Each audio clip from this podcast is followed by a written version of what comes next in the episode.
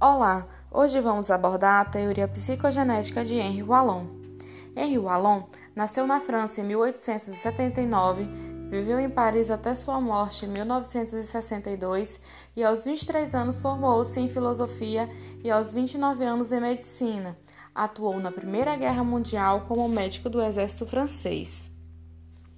Até então, devido ao seu trabalho com crianças deficientes, havia desenvolvido posições neurológicas que foram revistas após o contato com ex-combatentes que apresentavam lesões cerebrais.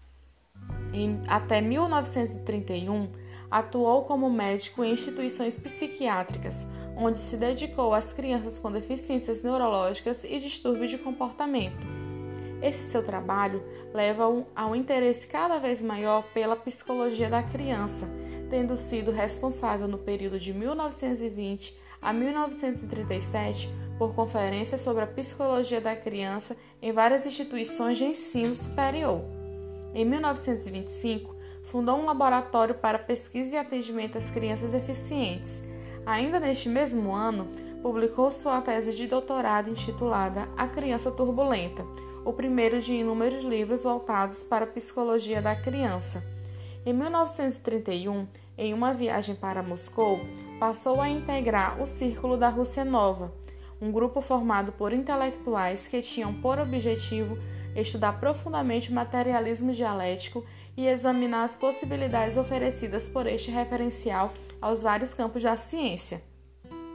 Wallon manteve interlocução com as teorias de Piaget e Freud.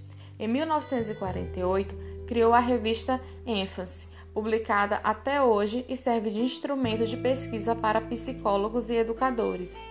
As principais obras de Henry Wallon são Evolução da Psicologia da Criança, Psicologia e Educação na Infância, Objetivos e Métodos da Psicologia e Origens do Desenvolvimento do Pensamento da Criança.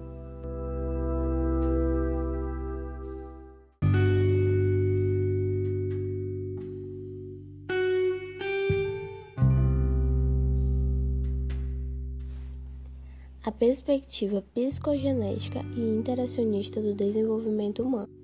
A perspectiva psicogenética e interacionista do desenvolvimento humano trata da psicologia genética, que estuda a origem dos processos psíquicos e como a junção ao processo interacionista auxilia no desenvolvimento humano. Para desenvolver seu trabalho de pesquisa, o aluno usou os conhecimentos da antropologia, da psicopatologia, da neurologia e de outras áreas. Ele entendia que os processos psicológicos tinham origem orgânica, ou seja, biológica, mas que eles só podem ser bem compreendidos quando consideramos as maneiras pelas quais as influências socioambientais interagem com esses processos. Logo, seu método de estudo considera tanto as condições orgânicas quanto as exigências sociais que influenciam o desenvolvimento psíquico. Henry Wallon entende que a estrutura biológica é a primeira condição para a atividade psíquica, ou seja, não pode haver psiquismo sem um equipamento orgânico que o comporte. Contudo, a nossa mente opera sobre estímulos que são recebidos de fora do organismo. Logo, as condições orgânicas e as condições do mundo externo são as grandes mantenedoras da existência e do desenvolvimento humano. Nós nos desenvolvemos na interdependência entre fatores biológicos e sociais. O desenvolvimento do pensamento infantil, segundo Alon, não ocorre de forma contínua. Ele é marcado por descontinuidade, ou seja, crises e conflitos. Essas descontinuidades são os resultados do amadurecimento do sistema nervoso, que traz novas possibilidades orgânicas para o exercício do pensamento e de alterações no meio social que trazem situações novas e estímulos diferenciados. É do conflito entre essas duas condições que emergem o pensamento e a inteligência. Essa compreensão nos ajuda a reconhecer que conflitos e contradições fazem parte do desenvolvimento psíquico normal da criança. não são necessariamente problemas a serem combatidos pelos educadores, e de fato, as crises muitas vezes são dinamizadoras do processo desenvolvimental e, portanto, são benéficas. O ser humano é um ser essencialmente emocional e que os aspectos da emoção são os que mais norteiam a sua vida. A emoção é o primeiro elo de comunicação do indivíduo com o mundo externo e dela deriva a afetividade. Sendo a afetividade considerada hoje uma das mais importantes facetas da vida do ser humano, devemos então compreendê-la e atribuir-lhe a devida importância, especialmente em trabalho educativo, a desenvolver-se com crianças em uma fase delicada de desenvolvimento, como a criança da educação infantil, por exemplo. Nesse sentido, podemos atribuir grande importância à teoria de Henry Wallon, que considera o homem como um ser determinado física e socialmente, sujeito tanto a disposições internas quanto a situações exteriores. Para tanto, propõe a psicogênese da pessoa completa, o estudo integrado do desenvolvimento nos vários campos funcionais, nos quais se distribui a atividade infantil, afetivo, motor e cognitivo. O Alon considera o sujeito como geneticamente social e estudou a criança contextualizada nas relações com o meio. Para o Alon,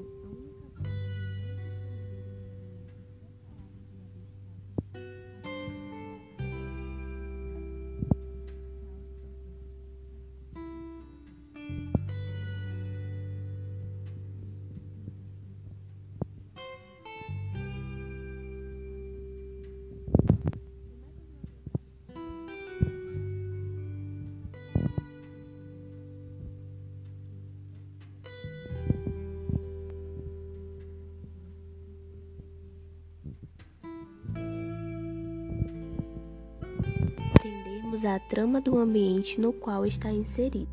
Para o Alon, a gênese da inteligência é genética e organicamente social, ou seja, o ser humano é organicamente social e sua estrutura orgânica supõe a intervenção da cultura para se atualizar. Nesse sentido, a teoria do desenvolvimento cognitivo de Wallon é centrada na psicogênese da pessoa completa.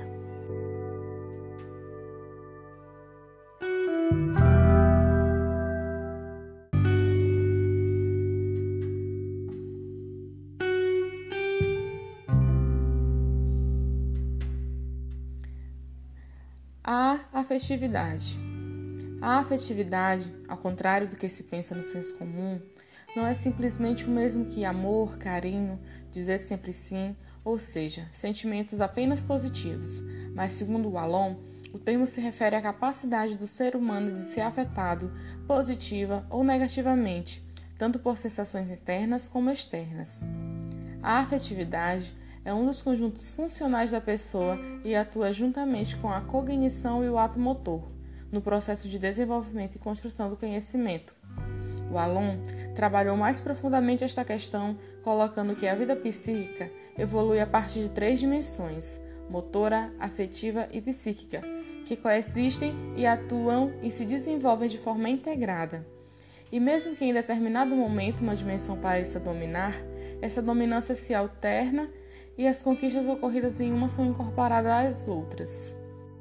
Para o Alon, a dimensão afetiva ocupa lugar central, tanto do ponto de vista da construção da pessoa quanto do conhecimento. Para ele, a emoção é uma das dimensões da afetividade, é instrumento de sobrevivência inerente ao homem, é fundamentalmente social. Nessa teoria, a emoção é vista como indispensável à sobrevivência do ser e, pela sua contagiosidade, fornece o primeiro e mais forte vínculo entre os indivíduos e supra a insuficiência da articulação cognitiva nos primórdios da história do ser e da espécie. A segunda maneira que a afetividade se expressa é pelo sentimento. Expressa a afetividade sem arrebatamento, com controle pela mímica e também pela linguagem, o que o diferencia da emoção. E o mesmo tem caráter cognitivo. A terceira expressão da afetividade é a paixão. Ela está presente a partir da fase do personalismo e se caracteriza pelo autocontrole no domínio de uma situação, exteriorizando-se através de ciúmes e exigência de exclusividade, entre outros sentimentos.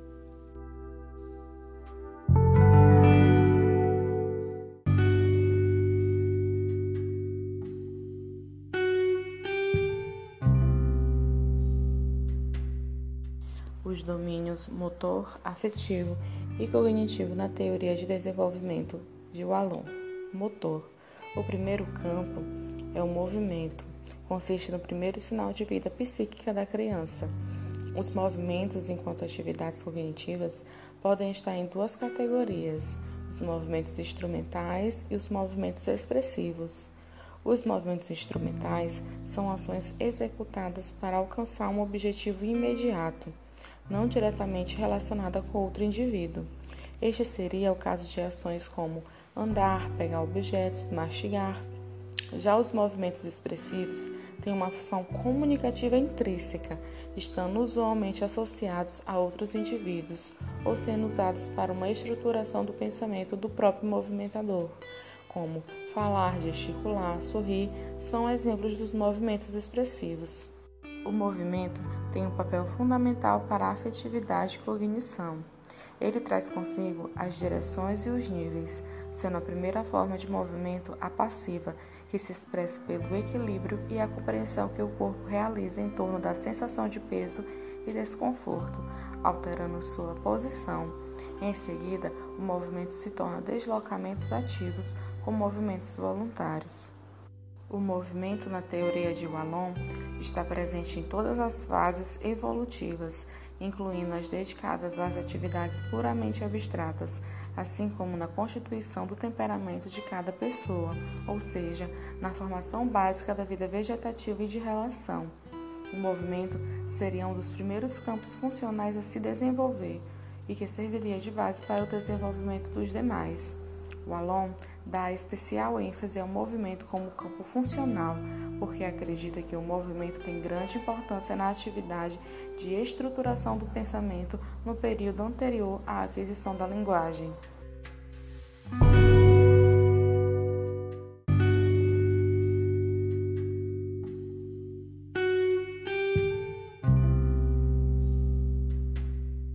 Afetivo o segundo campo, a afetividade, se inicia no período em que o Alon denomina como sendo impossível emocional e se constitui como ponto de partida do psiquismo. O autor classifica as emoções como sendo hipotônica e hipertônica. Aprofundando sua tese acerca do papel do tônus, o Alon o utiliza como critério classificatório. Identifica as emoções de natureza hipotônica, isto é, redutores do tônus, tais como o susto e a depressão. Outras emoções são hipertônicas, geradoras de tônus, que são capazes de tornar pétrea a musculatura periférica. Vem daí o caráter prazeroso das situações afetivas, onde se estabelece um fluxo tônico, de tal sorte que ele se eleva e se escoa imediatamente em movimentos expressivos, como é o caso da alegria. A primeira forma de afetividade expressada pelo indivíduo são as emoções, permitindo o desenvolvimento de uma instância para se compreender a realidade e assim analisar, conhecer e explicar. Quando chega a vida adulta, a emoção passa a ser dominada pela atividade intelectual a afetividade, por sua vez, seria a primeira forma de interação com o meio ambiente, à medida que o movimento proporciona experiências à criança. A afetividade, por sua vez, seria a primeira forma de interação com o meio ambiente, à medida que o movimento proporciona experiências à criança. Ela vai respondendo através das emoções, diferenciando-se para si mesma do ambiente. A afetividade é o elemento mediador das relações sociais primordial. As emoções são também a base do desenvolvimento do terceiro campo funcional, a inteligência.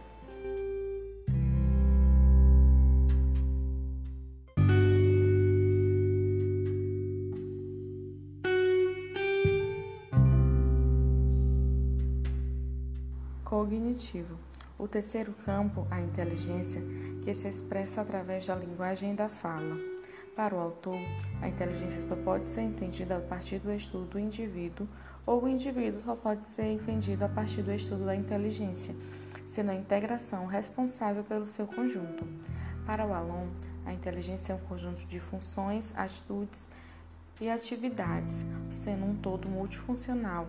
Ela se esboça no estágio afetivo e se completa no teórico, que a função biológica já é social, e o psíquico contém os dois. A inteligência evolui em diferentes níveis de organizações e em diferentes direções. O estudo da inteligência é o da maneira como cada um trabalha o todo, o organismo com o meio, numa longa conquista pessoal que parte da realização de movimentos impulsivos para chegar na vida adulta à escolha de múltiplas opções de ação. Para o Alon, a inteligência está diretamente relacionada com duas importantes atividades cognitivas humanas, o raciocínio simbólico e a linguagem, pois à medida que a criança vai aprendendo a pensar nas coisas fora de sua presença, o raciocínio simbólico e o poder de abstração vão sendo desenvolvidos.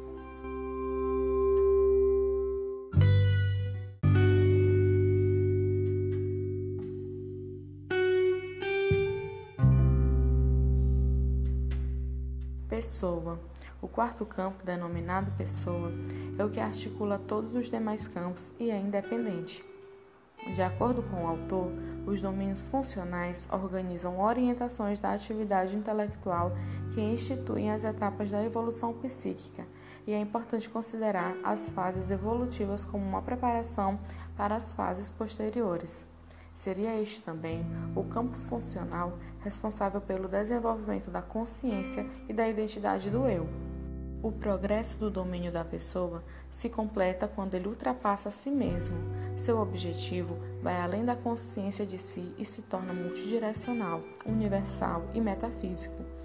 É pelo confronto de valores e de grupos sociais que passa a buscar o sentido e o significado deles. Para o autor, nem sempre esses quatro campos estão em harmonia, e sim, podem estar em conflito, porém são inseparáveis. O autor reconstruiu seu modelo de análise ao pensar no desenvolvimento humano, estudando a partir do desenvolvimento psíquico da criança, pois o desenvolvimento da criança aparece descontínuo, marcado por contradições e conflitos, resultado da maturação e das condições ambientais provocando assim alterações qualitativas no seu comportamento. Em geral, a passagem dos estágios de desenvolvimento não se dá de forma linear, por ampliação, mas por reformulação, instalando-se no momento da passagem de uma etapa a outra, com crises que afetam a conduta da criança.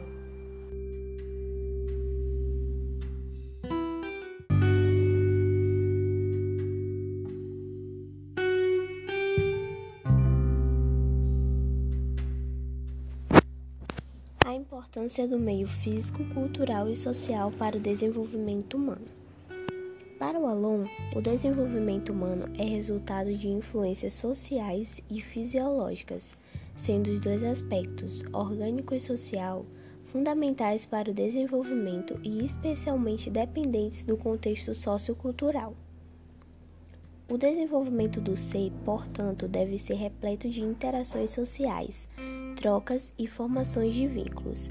Isso pressupõe uma educação orientada para o desenvolvimento afetivo, social e intelectual de forma integrada do ser, capaz de gerar processos que criem mecanismos de compreensão, aceitação, negação, assimilação, defesa ou administração das sensações e sentimentos desencadeados.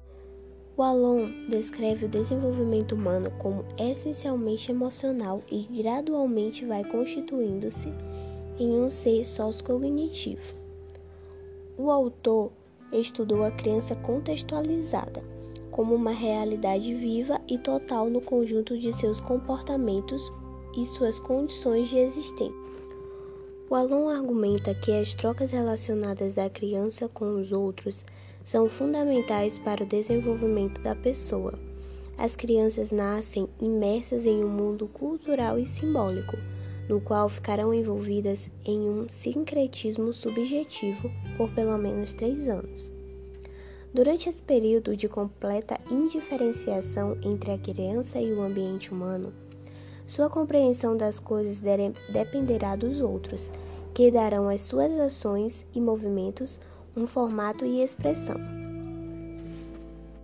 Antes do surgimento da linguagem falada, as crianças comunicam-se e constituem-se como sujeitos com significado, através da ação e interpretação do meio entre humanos, construindo suas próprias emoções, que é seu primeiro sistema de comunicação expressiva. Estes processos comunicativos expressivos acontecem em trocas sociais como a imitação. Imitando, a criança desdobra lentamente a nova capacidade que está a construir. Pela participação do outro, ela se diferenciará dos outros, formando sua subjetividade. Pela imitação, a criança expressa seus desejos de participar e se diferenciar nos outros, constituindo-se em sujeito próprio. O Alon propõe estágios de desenvolvimento, assim como Piaget. Porém, ele não é adepto à ideia de que a criança cresce de maneira linear. O desenvolvimento humano tem momentos de crise, isto é, uma criança ou um adulto não são capazes de se desenvolver sem conflitos. A criança se desenvolve com seus conflitos internos e, para ele, cada estágio estabelece uma forma específica de interação com o outro. É um desenvolvimento conflituoso. No início do desenvolvimento, existe uma preponderância do biológico e após o social adquire maior força. Assim como Vygotsky, o Alon acredita que o social é imprescindível a cultura e a linguagem fornecem ao pensamento os elementos para evoluir e sofisticar. A parte cognitiva social é muito flexível, não existindo linearidade no desenvolvimento, sendo este descontínuo e por isto sofre crises, rupturas, conflitos, retrocessos, como um movimento que tende ao crescimento.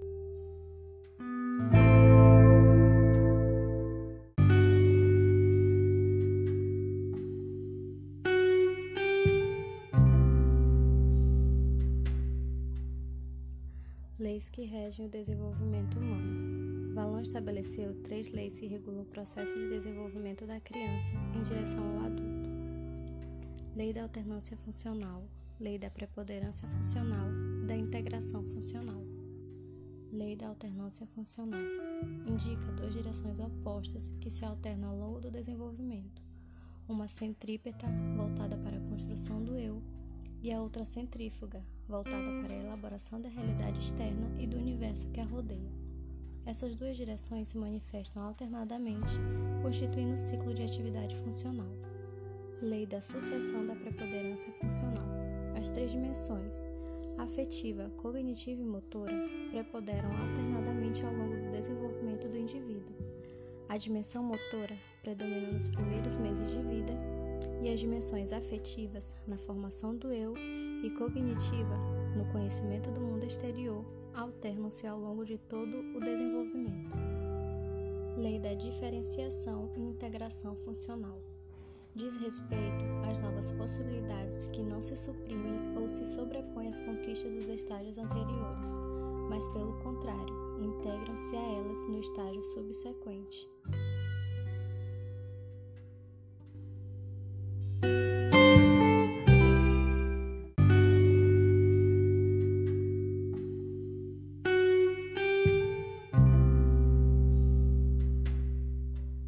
Os estágios de desenvolvimento na teoria valoniana. Valon estabeleceu os seguintes estágios de desenvolvimento do indivíduo: impulsivo emocional, sensório motor e projetivo, personalismo categorial e da adolescência. Estágio 1: Impulsivo emocional. Vai do nascimento ao primeiro ano de vida. sendo bastante efetiva e as emoções são seu canal de comunicação.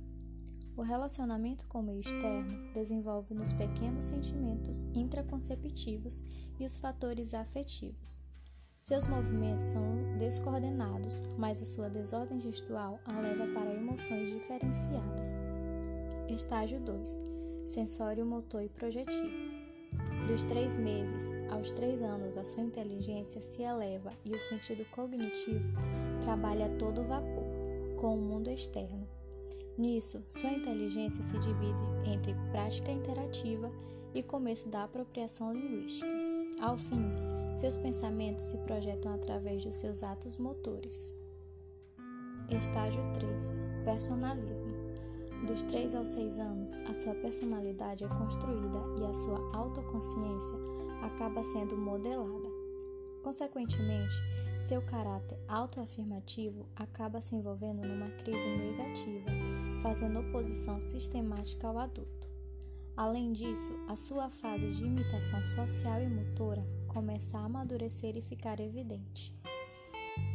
Estágio 4 Categorial Aqui ocorre o estágio categorial de desenvolvimento da atenção e memórias voluntárias. Entre os 6 aos 12 anos, com isso, a criança cria categorias mentais para que possa categorizar o mesmo objeto em conceitos diferentes. Sua abstração mental se amplia, consolidando seu raciocínio simbólico no campo cognitivo. Estágio puberdade adolescência. Inicia-se por volta dos 11 ou 12 anos de idade. Seu corpo e mente se alteram visivelmente, bem como o surgimento de seus conflitos emocionais. Com isso, surge a busca por autoafirmação e mais questionamentos a respeito do desenvolvimento sexual.